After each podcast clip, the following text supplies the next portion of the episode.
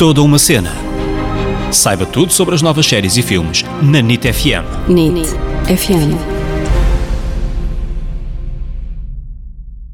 Olá, olá pessoal, bem-vindos a mais um episódio deste podcast que é toda uma cena. Eu sou a Ana Isabel Souza, Ana para os amigos. Eu sou o David Correia, David para os amigos. Esta semana vamos falar de uma série que está tão nomeada para os Emmys que eu não consigo dizer as nomeações todas num folgo. Mas vou tentar, vou tentar. Força, força. Um, dois, três.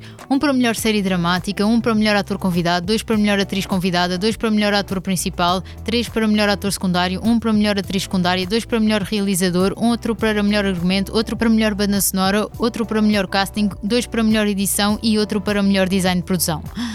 Epá, até ficaste cansada, hein? não me digas agora que queres fazer uma pausa, é ficamos quase por um aqui, rap. voltamos amanhã, está tá tudo bem contigo, mas já fiz o meu trabalho por hoje. está tudo.